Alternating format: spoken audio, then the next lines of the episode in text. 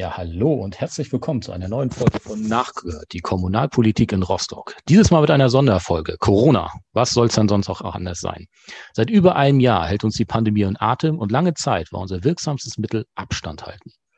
Doch nun sollen in einer historisch beispiellosen Aktion große Teile der Bevölkerung geimpft werden. Man sieht heute viel Hoffnung, Unsicherheit, aber auch bewusste Falschinformation zu dem Thema. Um etwas Klarheit zu schaffen, habe ich mir heute den Gesundheitspolitiker Julian Barlin eingeladen. Gemeinsam wollen wir gemeinsam über die Pandemie sprechen und hinter die Kulissen schauen. Denn auch in Rostock gibt es Berührungsängste mit dem Thema Impfen.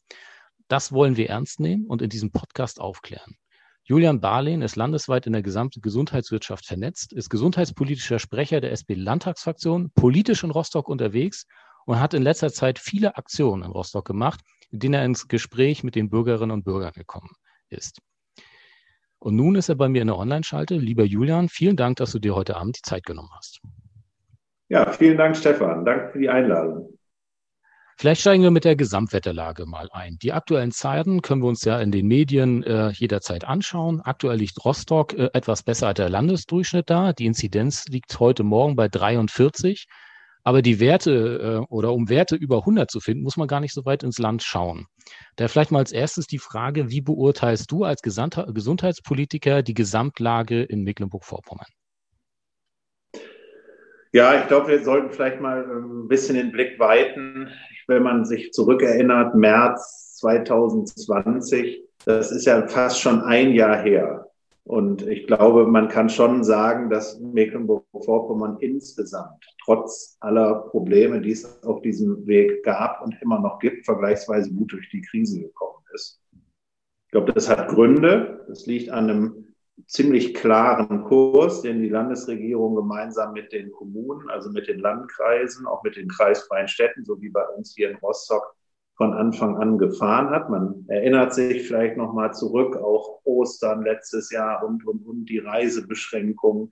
Da wurden ja viele Maßnahmen auch als sehr hart empfunden und auch sehr, sehr kritisch gesehen. Aber am Ende hat das Ganze gepaart, glaube ich, mit einer Solidarität, dass man da ähm, auch aufeinander aufgepasst hat und auch natürlich mit Disziplin, ja, ähm, in Mecklenburg-Vorpommern da zusammengehalten hat und Viele haben mitgezogen und ähm, das hat am Ende, glaube ich, dazu geführt, dass wir vergleichsweise besser durchgekommen sind. Äh, was natürlich nicht heißt, dass ähm, die Kuh da vom Eis ist. Ähm, das ist im Augenblick, ist es eine schwierige Situation. Viele machen sich Sorgen, ähm, ob die Mutation, die jetzt überall auch nachgewiesen wird, noch dazu führt, dass es sich vielleicht doch wieder viel schneller verbreiten kann und auch die, die sich anstecken, schwerer krank werden. Ja, aber das ist wie ähm, überall ähm, in, und die ganze Zeit in der Pandemie. Da kann man nur mit einem ganz wachen Blick und immer mit dem Willen zu jeder Zeit immer versuchen, das Beste zu machen, durchkommen. Ich erinnere mich daran, dass wir vor kurzem auch Inzidenzwerte von über 200 hatten. Andererseits hatten wir zwischenzeitlich auch gerade mit Blick aus Rostock sehr niedrige Inzidenzwerte. Ist ja schwierig dann abzuwägen, was du jetzt gerade gesagt hast. Wie würdest du denn die Rolle der Landesregierung dazu einordnen? Oder um es anders zusammenzufassen, was tut denn die Landesregierung im Management direkt äh, quasi als Aufgabenfeld äh, Corona? Mhm.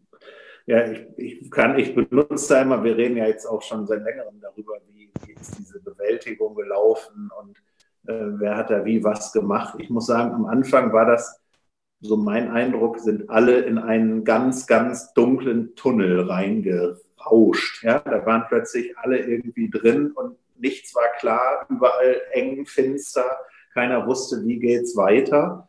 Und dann hat man sich peu à peu da einfach zusammen rausgekämpft. Man hat äh, mit verteilten Rollen gearbeitet. Und das war, glaube ich, das, was, was entscheidend war. Also was in meinen Augen richtig gut gelaufen ist, dass unsere Ministerpräsidentin, das Manuela Schwesig, dann nicht den Versuch unternommen hat, das im stillen Kämmerlein da irgendwie durchzuregieren, sondern sie hat mit dem MV-Gipfel von Anfang an auch auf die Intelligenz und auch auf die Kraft sozusagen der, der Masse, will ich das mal nennen, gesetzt. Hat da die Wirtschaft, die Wissenschaft, ähm, die, ähm, Verantwortungsträger aus den, aus den Kommunen, ähm, die Oberbürgermeister, die Landräte, ähm, hat die alle an einen Tisch versammelt und hat gesagt, wir schaffen das hier mit der Pandemie, mit Corona, wenn jeder ähm, im Grunde seine Aufgaben erledigt. Und ähm, das ist, glaube ich, das, was diesen Kern dieses Corona-Managements auch ausmacht. Miteinander reden und verhandeln, wie alle an einem Strang in dieselbe Richtung ziehen. Und da gab es immer auch Streit und, und Kontroversen um den richtigen Weg. Aber das finde ich ist auch richtig. Das muss so sein. Ja? Wenn man immer sagt, wie viel Schutz ist nötig, gerade für die, für die, die ein besonderes Risiko tragen. Das sind nicht nur die super alten, hochbetagten, das sind auch die Menschen, die Krebs hatten oder haben, die Diabetes haben, Bluthochdruck haben, die Übergewicht haben, die Immunschwäche haben. Das sind alles die sogenannten Risikogruppen. Das ist eine Riesengruppe, das ist fast ein Drittel der Bevölkerung. Ähm, und da haben die, glaube ich, hat, hat die Landesregierung, da ist da wirklich vorangegangen und hat mit diesem MV-Gipfel, mit dieser Einbeziehung aller, die da mitmachen müssen, ähm, den, den Grundstein davor gelegt, dass, ähm, dass man überhaupt im Bereich der Maßnahmen doch in Mecklenburg-Vorpommern trotz der Härte auch der Maßnahmen so viel Einigkeit erzeugt hat. So, und das ist die eine Seite, Schutz im Grunde durch Maßnahmen. Die andere Seite ist natürlich klar, auch Kompensation und Hilfe. Ne? Der, also das ist nie da gewesen, im Nachtragshaushalt im Milliardenumfang auch für den MV-Schutzschirm, sodass man ähm, auch den äh, Arbeitsplätzen ähm, unter die Arme greift, den Firmen. Auch da gibt es natürlich viel Kritik und viele Sachen, die nicht laufen. Ich glaube aber trotzdem, wenn man sich anschaut, was in, in Deutschland insgesamt und aber auch in Mecklenburg-Vorpommern gelaufen ist, das ist schon weltweit beispiellos, was da auch nicht nur an Schutz, aber auch an Unterstützungsleistungen am Ende ähm, zusammen auf die Reise gegeben worden ist. Bevor wir den ersten Block abschließen, äh, muss ich als Rostocker schon eine Frage gezwungenermaßen stellen. Es gibt ja gefühlt keine Medien momentan, die nicht von dem Sonderfall Rostock reden. Die einzige Stadt, die einzige Großstadt äh, bundesweit lange Zeit, die eine sehr niedrige Inzidenzwertung äh, findet. In sozialen Medien guckt, redet man da ja schon vom gallischen Dorf, was äh, irgendwie es schafft, dem Coronavirus ähm, Paroli zu bieten. Was ist denn dieser Sonderfall Rostock? Was hältst du davon und ist das eigentlich irgendwie valide, nachvollziehbar? Gibt es irgendwelche Gründe, wo man wirklich sagen kann, daran liegt es, dass in Rostock die, die Corona-Krise noch relativ glimpflich da durchgeht? Ja, also mit der Frage wird sich wahrscheinlich die Wissenschaft in der Aufarbeitung der Pandemie, wenn alles vorbei ist, noch mit äh, Glas Rotwein äh, länger beschäftigen. Bisher ist der, äh, der wirkliche, der einzige Erfolgsfaktor noch nicht gefunden worden. Man muss wirklich sagen, Rostock ist äh, von Anfang an im Vergleich wirklich gut gestellt. Ähm, das hat äh, sicherlich damit zu tun, dass äh, natürlich man jetzt nicht, wir haben keine Grenze zu Polen, sage ich mal. Wir haben auch keine Grenze zu einem anderen Bundesland. Rostock ist, wenn man Warnow und Ostsee mitrechnet, zur Hälfte von Wasser umgeben. Das sind alles Faktoren, von da kommt kein Viruslast, ja, von da kommt kein Eintrag. Und ähm, dann haben die Rostocker sich offensichtlich wirklich gut auch an Regeln gehalten und haben sich diszipliniert verhalten. Ich wohne ja mit der Familie in der KTV. Wir waren zum Beispiel auch Silvester draußen, während in anderen Städten da richtig krass geböllert worden ist. Zum Beispiel fand ich zum Beispiel in Rostock ist es vernünftig gelaufen, war es ziemlich ruhig, ähm, haben mir viele gar nicht geglaubt. Und ich muss sagen, unterm Strich sind das wahrscheinlich eine ganze Menge Sachen, die dann, ähm, also wirklich, inklusive wirklich auch glückliche Umstände, aber auch aktives Zutun, die dann äh, mit, mit Tests und Veranstaltungs äh, sozusagen äh, Absagen dann am Anfang auch insgesamt dazu geführt haben. Ja, und gleichzeitig will ich aber auch sagen, ich sehe dir an der Nasenspitze die Nachfrage an. Da ist Rostock ähm, jetzt auch nicht immun oder unantastbar oder so. Ne? Ich finde, das ist die Kehrseite der Medaille, weshalb ich dann auch diese, was du eben ansprachst, dieses Marketing auch und diese Omnipräsenz der Rostocker Weg, das gallische Dorf, hat auch eine zweite Seite die Medaille, dass keiner bitte denken soll, dass das hier dann im Grunde gar nichts passieren kann und man sich irgendwie an, an nicht achtsam sein muss, weil das ist es nämlich eben auch nicht. Mhm. Zumal, wenn man sich ja dann die Auslastung unserer Klinikerin anguckt, das ja nun nicht gerade so ist, dass die Abteilungen komplett leer sind. Aber ja, schauen wir vielleicht, Uniklinik, genau. genau. Aber schauen wir vielleicht nochmal jetzt grundsätzlich ein bisschen genauer nach Rostock. Ich habe es in der Anmoderation ja auch schon gesagt, das Impfen beginnt und auch in Rostock gibt es eine zentrale Impfstation. Wenn man da so ein bisschen die mediale Berichterstattung verfolgt hatte, äh, so sagen wir mal ab Dezember, als sich abzeichnete, dass, dass die ersten Impfstoffe zugelassen werden, gab es natürlich die kontroverse Diskussion, wer soll als erstes geimpft werden. Die Älteren, also die Hauptzielgruppen oder jene äh, Altersgruppen, die zu dem Zeitpunkt als Hauptspreader, als, äh, als Hauptverteiler gesehen wurden. Es wurde sich jetzt, hast du eben auch schon gerade gesagt, entschieden, erst die Älteren zu impfen. Das wurde natürlich kontrovers diskutiert. Und wenn man jetzt aufs Impfen guckt, kann man ja mal sagen, Julian, zu Tacheles, wenn die Ältesten jetzt geimpft werden sollen, würdest du dies dann deinen Eltern und Schwiegereltern bedenkenlos empfehlen? Die Antwort ist kurz, definitiv ja, würde ich empfehlen. Ähm, und äh, das äh, kann ich ähm, auch wirklich wissenschaftlich auch begründen, weil das ist ja nicht so, dass der Impfstoff jetzt irgendwie überhaupt nicht getestet worden ist und der erste Versuch ist jetzt am lebenden Objekt. Ähm, normalerweise sagt man immer, durchlaufen solche Zulassungen von Impfstoffen langwierigen Testreihen. Und was man jetzt gemacht hat, ist, dass man diese Testreihen, die sonst immer nach und nach und nach und nach und nach stattgefunden hat, hat man ein bisschen parallel gemacht, zusammengeschoben. Man hat durch wirklich ähm, ähm, ja richtig Druck im Kessel, einfach Sachen effizienter, schneller äh, gemacht. Die, man muss ja auch sagen, der Staat oder die Staaten, die Weltgemeinschaft hat Milliarden Euro zusätzliches Geld natürlich mobilisiert und auch in Forschung und Entwicklung gesteckt. Kann man sagen, leider ist das nicht immer vorhanden, nicht für alle anderen Krankheiten auch. Aber da ist, finde ich, hat ähm, die Wissenschaft auch gezeigt, was sie kann, was sie drauf hat. Und ähm, auch finde ich, der Impfstart ist ja auch gut gelungen. Guck mal, es sind schon wirklich ja etliche Millionen Impfungen mittlerweile gelaufen. Und ähm, die Komplikationen beschränken sich auch absolut auf das Maß, was vorausgesagt worden ist. Ein paar äh, äh auch allergische Reaktionen. Ähm, aber im Großen und Ganzen ist das ähm, ähm, eine, eine, sehr überzeugende Sache. Und da kann ich dann wirklich nur zu raten, äh, das auch in Anspruch zu nehmen, wenn man dran ist dran sein und dazu raten. Das ist ja im Endeffekt das Stichwort. Wenn man sich jetzt gerade mit Älteren unterhält, ist ja immer die Frage der Unsicherheit. Also die Frage auch, wie erreichen dann die Zielgruppen die Informationen zu dem, was du jetzt gerade umrissen hast.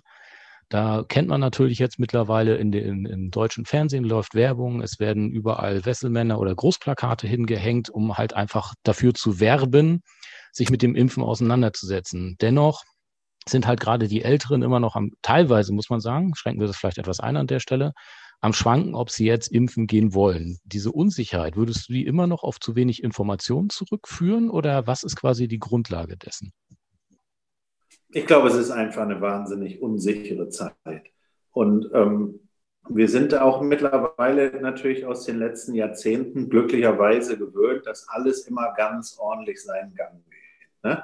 Ich sag mal so, wenn jetzt Klopapier ausverkauft ist, Panik. Wenn irgendwo ähm, irgendwas anderes ausverkauft ist, auch schlimm.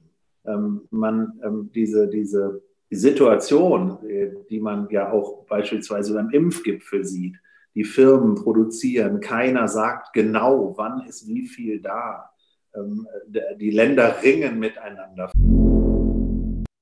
Tja, und da war es natürlich passiert, das Internet flog eben gerade durch. Julian sprach gerade darüber, dass die Länder miteinander rangen.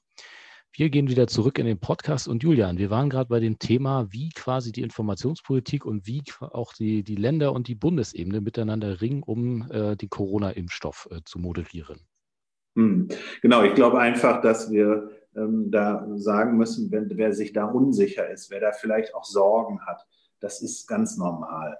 Ähm, und ähm, das kennen wir so nicht, dass man so ein knappes Gut jetzt hat wie den Impfstoff.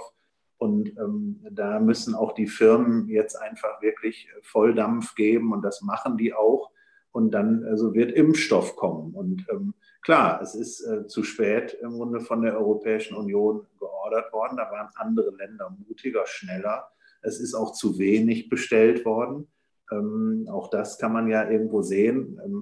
Nur jetzt wird also alles, was im Grunde jetzt geliefert wird, auch verimpft, weil, und das können wir hier in Rostock auch sehen, die Hausaufgaben jetzt für den Aufbau der Impfzentren, für die mobilen Teams, das ist alles, finde ich, ziemlich gut gemacht worden.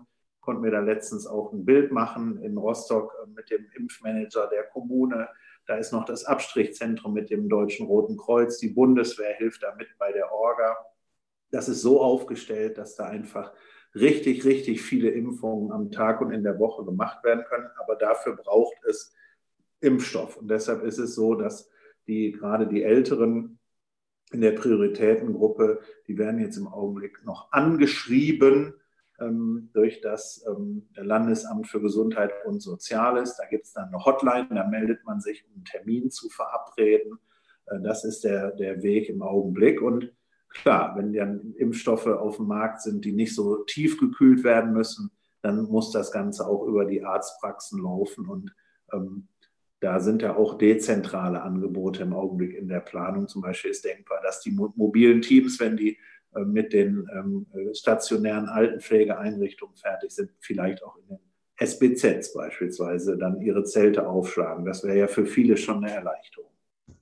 Da sprichst du tatsächlich einen Punkt an, den ich auch noch mit auf dem Zettel hatte, weil klar ist so ein großes äh, Zentrum für Rostock ein Glücksfall, das hast du ja gerade auch gut beschrieben.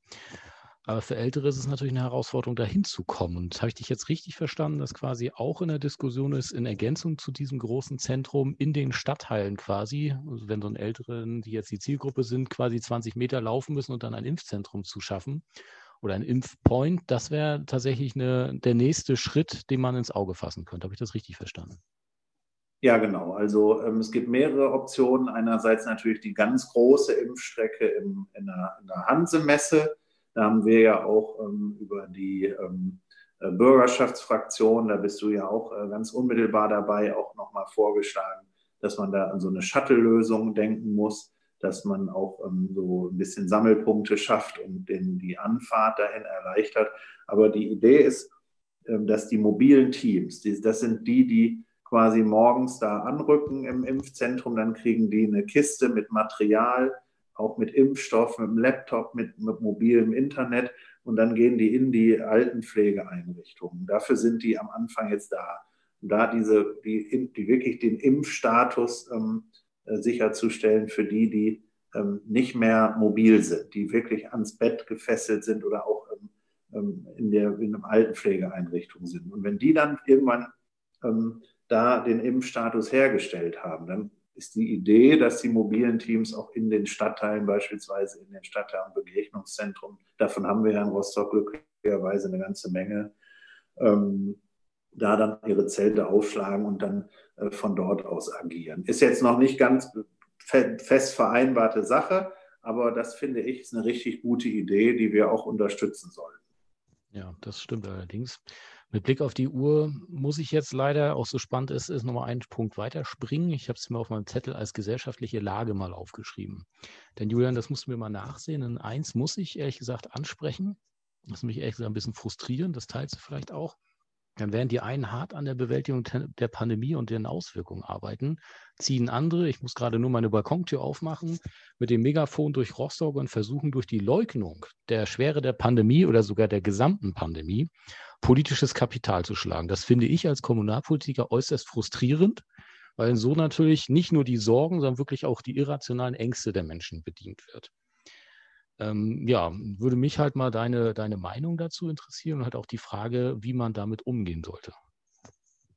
Ja, ich muss sagen, dass mir da teilweise wirklich die Sprache wegbleibt. In so einer schwierigen Lage, wo ähm, alle versuchen, irgendwie das Bestmögliche zu erreichen, gibt es eine kleine Minderheit, die ähm, da die Dinge völlig verdreht und in meinen Augen wirklich auch mit dem Feuer spielt. Und das äh, regt mich auf. Da habe ich auch nie einen Hehl draus gemacht. Das haben wir auch x-mal im Landtag und äh, ihr ja auch in der Bürgerschaft und so ähm, äh, besprochen.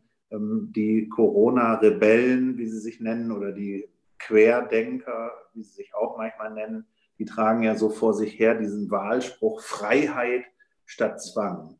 Und da muss ich sagen, der Spruch hat es in sich, weil der hat, ähm, der ist wirklich zynisch ähm, eigentlich setzen sich alle dafür ein, dass die Gesellschaft äh, irgendwie solidarisch ist und nicht egoistisch. Und darum geht's ja. Die Freiheit, die ähm, in meinen Augen von den Corona-Rebellen oder von den Querdenkern da äh, lauthals eingefordert wird, ähm, Diese Freiheit, das ist eher so, ich mache, was ich will und ich schere mich nicht um die anderen.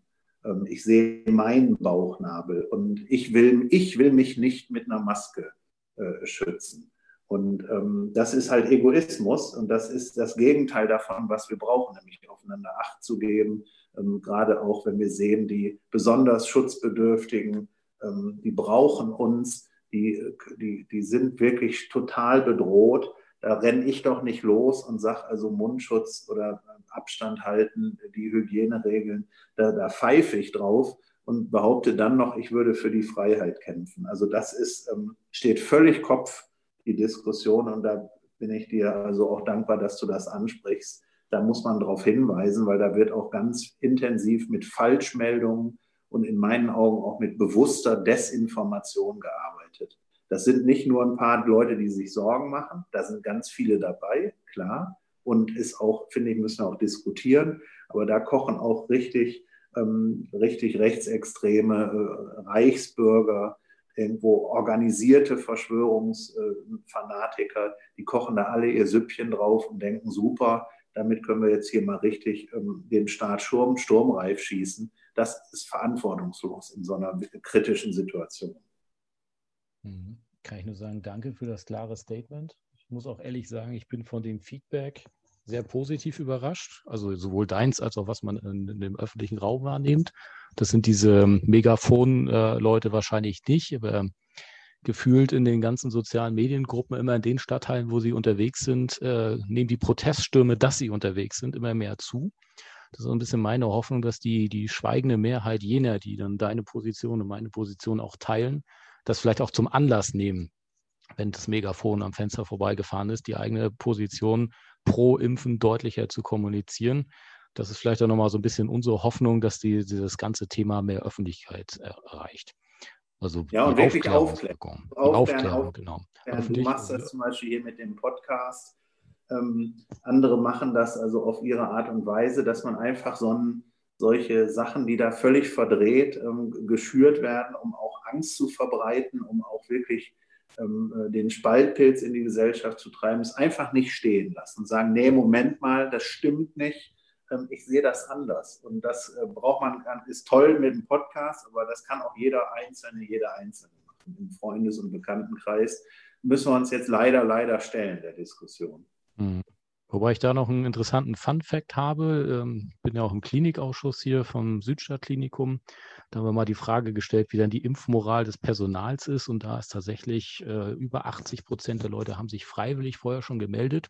Die mussten quasi Cluster bilden, um äh, zu gucken, wer ist halt mit den Hauptrisikogruppen äh, in Berührung, wer muss zuerst geimpft werden. Fast alle ähm, hätte fast gesagt Abteilungsleiter, Chefärzte ist der Begriff, den ich suchte, sind auch voranmarschiert und haben gesagt, wir impfen uns, wir gehen mit einem guten Beispiel voran.